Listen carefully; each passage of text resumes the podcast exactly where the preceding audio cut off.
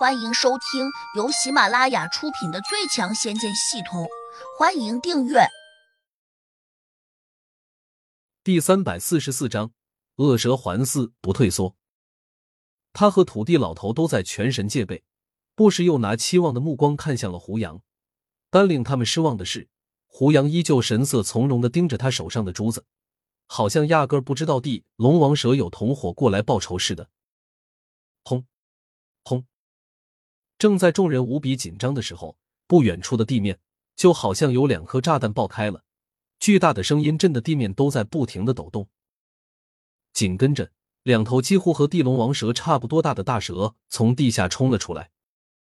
这两只大蛇，一只色呈暗黑，其中又布满了深红色的铜钱斑；另一只较白，但皮肤看起来有些粗糙，尤其是蛇头，像极了千年的老树皮。两只大蛇从地下冲出来时，乔小苗条件反射的惊叫了一声。江哥马上取出一把长刀，横在身前，做出迎战的姿态。但是他只是比划了一下，马上又把刀给收了。他嘴里还在小声念：“我真是反应过度了。”因为到了这个时候，他才醒悟过来，连两个地仙都对付不了这种大蛇。他只是个功力才刚刚恢复到五级的地灵，又如何是地龙王蛇的对手？更何况现在一下冒出来两只大蛇，哪怕他有三头六臂，也对付不了。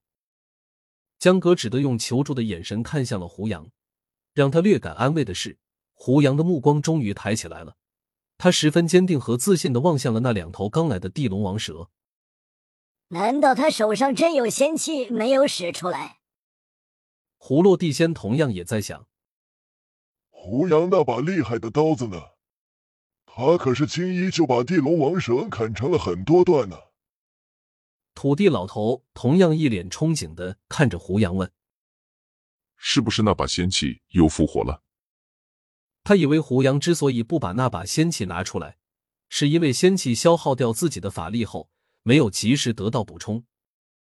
哪知胡杨还是肯定的回了他一句：“我已经将那把能够斩蛇的小刀还回去了。”还了？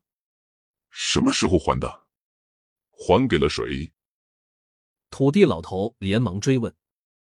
胡杨看他一眼：“给你说不清楚。”土地老头心里一沉，暗道：“你这是不想说罢了。”但他却很清楚。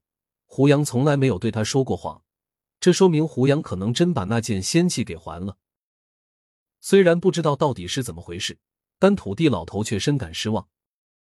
不远处，那两头新来的地龙王蛇已经爬到了先前那畜生的身前，两个家伙不停的吐着鲜红的蛇信子，眼里十分愤怒，但又好像有些畏惧，因为那根如意飞针穿透了蛇头，且还扎到了地底深处。他们似乎也有点无能为力，毕竟这是一件仙器，散发出来的仙灵力，天生对妖魔鬼怪就是一种克制。这三头地龙王蛇，他们可没有少吃人类和各种生灵，虽然功力很强，但几乎尽妖。这就跟做多了亏心事，夜晚最怕鬼敲门一样，他们吞噬了很多无辜的生灵，罪孽深重，自然就担心被五雷轰顶，被上天假以仙气惩罚。只不过，到了这个时候，新来的两头地龙王蛇已经顾不上那些了。他们似乎是一家人，为了营救先前那头地龙王蛇，肯定要不顾一切，拼死抗争。被定住的那头地龙王蛇嘴里不停的嘶叫，好像在给后来的两条大蛇诉说着什么。新来的这两头地龙王蛇立刻用怨毒的目光盯向了胡杨。原来，被定住的那头地龙王蛇告诉了他们。正是胡杨拿仙气定住了他。刚开始，新来的两头地龙王蛇看胡杨的眼神多少还有点畏惧，但很快他们就轻视起来。毕竟胡杨只是个六级的地灵，较之他们的功力还差得远。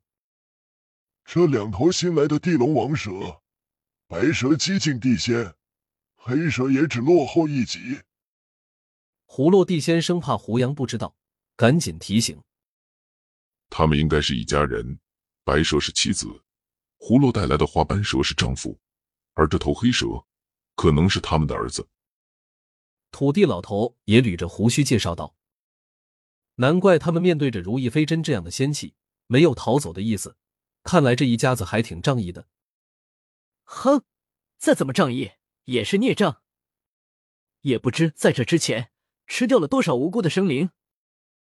胡杨冷笑，他脑中系统刚才已经收到了来自白蛇和黑蛇的轻视，这两条大蛇竟然能给他一次性增加几千点数。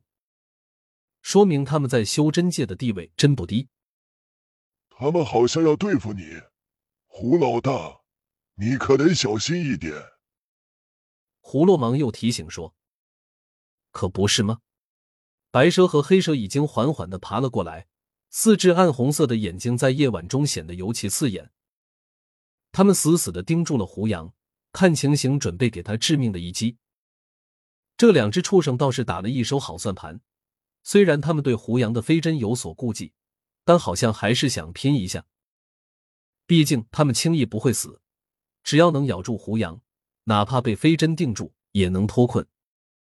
但凡有魂魄的仙气，一旦它的主人死掉，他们就会自己离开，重新去寻找新的主人，而轻易不会替他报仇。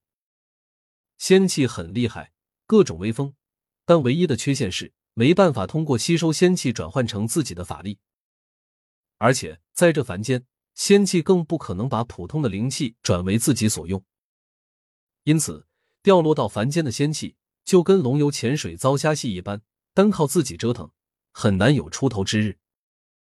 这头畜生平时跟着我，也学了不少东西，他们当然清楚这些。胡洛叹了口气说。